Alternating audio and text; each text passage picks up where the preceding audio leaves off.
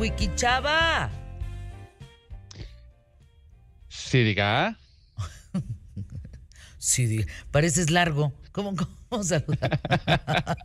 ¿Llamaba usted? Oye, A tus Wiki. órdenes, mi querida Fernanda. Hablábamos de drones la semana pasada. ¿Desde cuándo surgieron los drones en el mercado y cuándo se empezaron medio a regular? Porque, pues hoy un dron puede explotar un edificio, puede explotar lo que sea, puede causar guerras, en fin. Creo que hoy los drones se deben de estar eh, muy, muy en- dentro de las leyes, porque si no es un, es un desmadre. Es correcto. Aquí seguimos con este súper intensivo de drones, este, para salir con eh, licenciatura, maestría y prácticamente doctorado.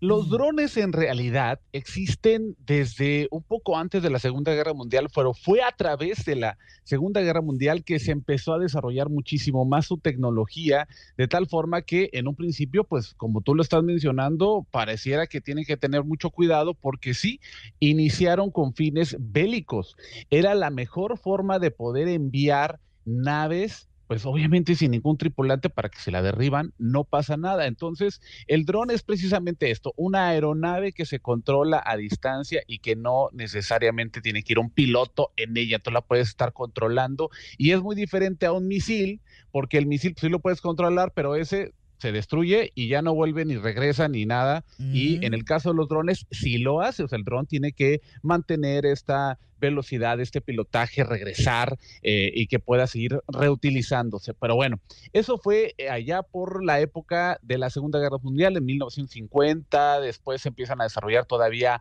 más, pero no, pero pasaron muchísimos años hasta que llegó algo que empezó a cambiar el panorama de la tecnología y se refería a algo llamado nanotecnología. ¿Qué significa esto?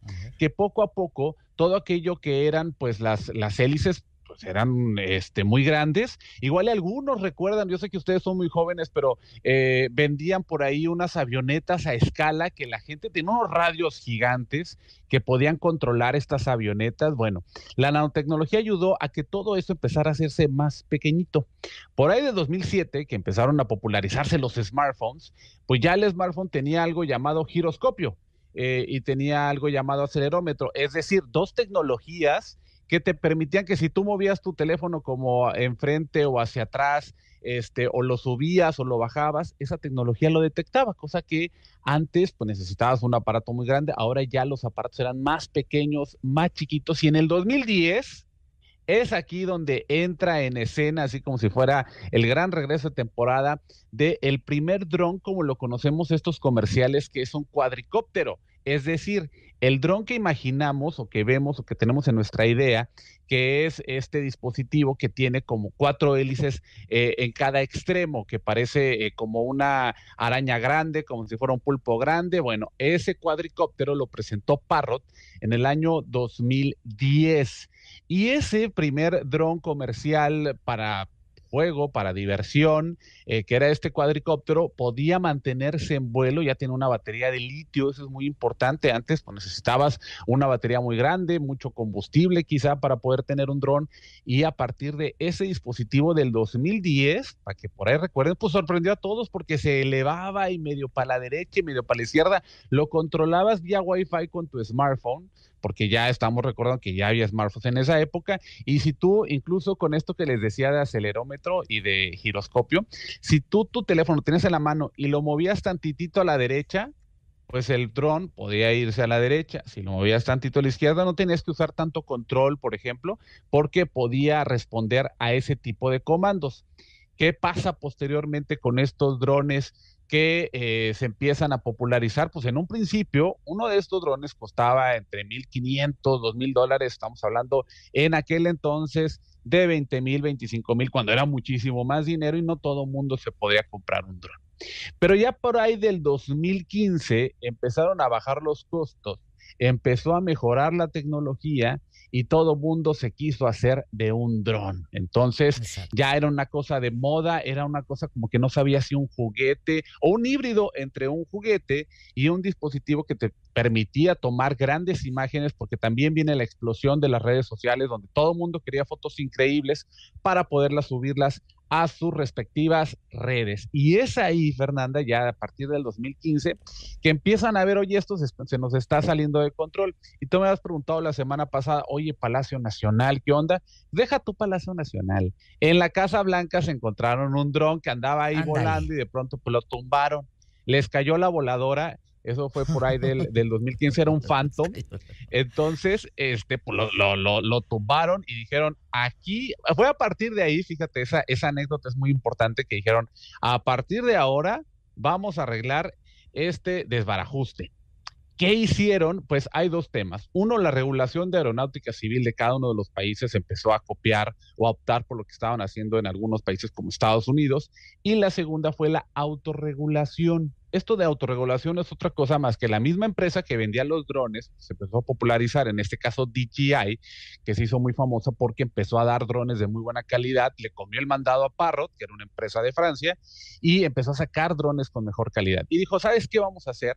Yo tengo la posibilidad de que con mis drones se conectan al GPS, se conectan a los satélites, 7, 8, 10, 12 satélites, algunos de ellos o más ¿Qué te parece que vamos a poner orden? Y yo voy a hacer ciertas áreas en las que voy a prohibir que los drones anden por ahí curoseando. Entre ellos, pues la Casa Blanca, entre ellos, pues bases militares, aeropuertos, parques nacionales, este, en el caso de México. Zonas peligrosísimas para un atentado, ¿no? Finalmente.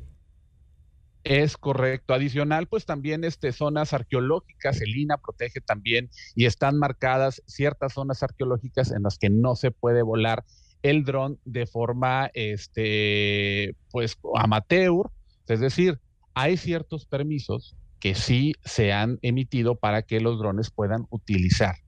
Hay todavía la posibilidad de hackear ciertos drones para que también puedan volar a través de esta zona. Sin embargo, eso ya está mucho más robusto porque recordemos que tiene que ver con los satélites y no necesariamente con el dron.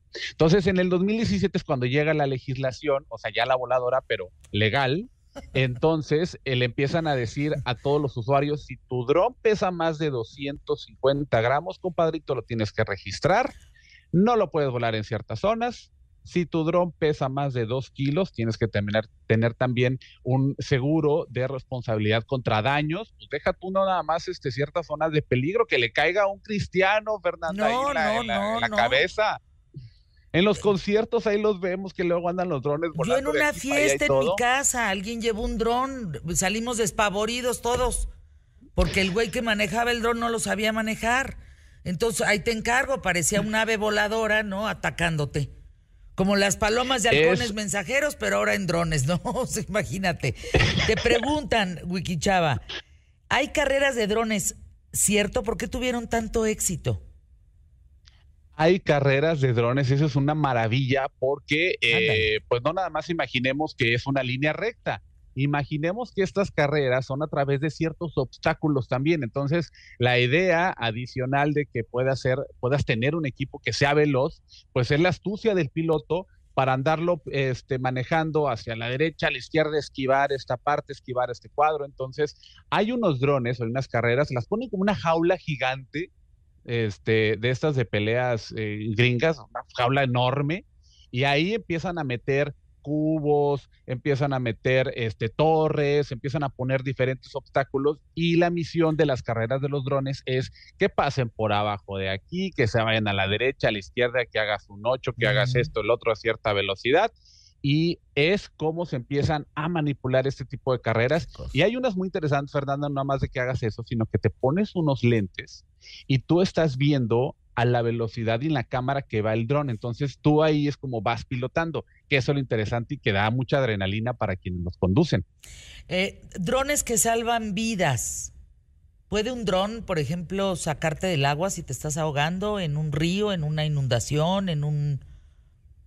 A lo mejor no te va a sacar del, del agua, pero sí te va a llevar el salvavidas. Es decir, a estos drones para estos ah. casos de emergencia te pueden llevar medicamentos, te pueden llevar este algún elemento por ahí para primeros auxilios o que como estamos viendo que te lleven el chaleco salvavidas tal cual te lo deje caer y órale compadre, pues no es como que te vas a pescar del dron, pero sí te vas a poder pescar de algo que sí te puede salvar la vida. Pues muchas preguntas ¿Cuál es? Fíjate, esta señora, es que te digo que nos escuchan los meros, meros petateros de la radio y la televisión. ¿Cuál, ¿Pueden traer algún, eh, digamos, algún beneficio contra la pobreza, contra la educación, la mala educación el, o la no educación? ¿El tema de los drones pueden servir en eso? Sí, sí podrían servir, pero en cosas muy específicas, ¿verdad? Recordemos también estos, eh, estas imágenes que por ahí en algún momento eh, eh, vimos en África o en zonas de desastre donde llegaban ciertos aviones y lanzaban víveres, etcétera. Un dron tiene la posibilidad de acercar, de conectar. Incluso hay drones, Fernanda, que pueden servir para dar señal. O sea, si un día eh, por lluvias, por algún desastre natural, porque hay una zona donde se requiere que haya una conexión Wi-Fi, pues hay drones que tienen la capacidad de hacer ese tipo de cosas, pero son muy puntuales, no es como que van a elevar la calidad de vida necesariamente por algún programa en específico. También recordemos que los drones tienen ciertas limitantes que tienen que ver pues con la batería, pues si la batería le dura 30 minutos, pues, no, pues, te va a salvar de muchas cosas. Lo que sí te puedo decir es que han evolucionado muchas cosas. Deja tú el dron para la entre que ya por ahí se dice, no, es que ya están entregando eh, eh, ciertos, em, ciertas empresas a diferentes lugares tu pizza, este, tus compras, eh, para pues evitar un poco el tráfico y todo eso. Ah, deja eso. Sí. Amazon, por ejemplo, lanzó un dron que es una cámara que vigila tu casa sale una cosita chiquitita como pues que será del tamaño de una lata de chiles, este, de chiles jalapeños, de escabeche, sale la, la, la, el dron, empieza a volar por tu casa y, hay, y, eso es de las cosas que te impresionan. Y les voy a tuitear un concepto, un teléfono concepto que tiene también un dron chiquitito para que te tome selfies. Pero bueno, eso ya son otras cosas. De juego se los voy a compartir en arroba wikichava. Gracias, Wikichava. Eh, pues ahí estaremos siguiéndote para que nos des más información. Y alégale. ¿Eh? Escuchen esto.